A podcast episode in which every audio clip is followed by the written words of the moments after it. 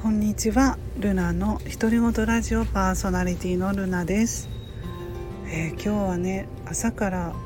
えー、歯医者さんの予約だったんですけれども歯医者といってもねいつもも個人病院からの紹介で大きな病院の方へね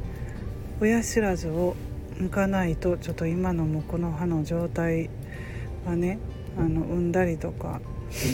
して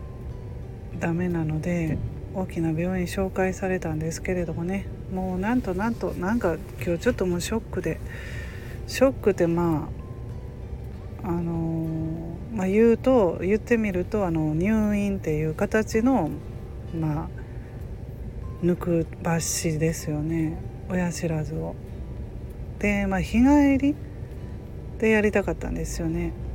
入院ってなると。いろいろと家のことを考えるんでね。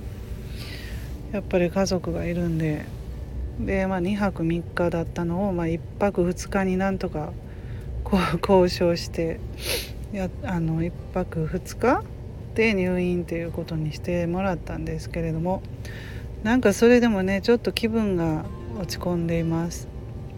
いろんな書類いっぱいもらってきて入院でね、まあ、今コロナ禍ということもあってね。いろいろ書類も増えてるし PCR 検査もしないと入院できないしとかいう今あの本当に今あの終わって朝もね早くからいて今ようやく終わって洗濯物とかもね、まあ、早く帰れるだろうと思ってあのそのままにしてきたんですけれどもなんかもうテンション下がっての車の中からの配信です。もうお昼ねお腹減ったんでそのままあの今グラコロがね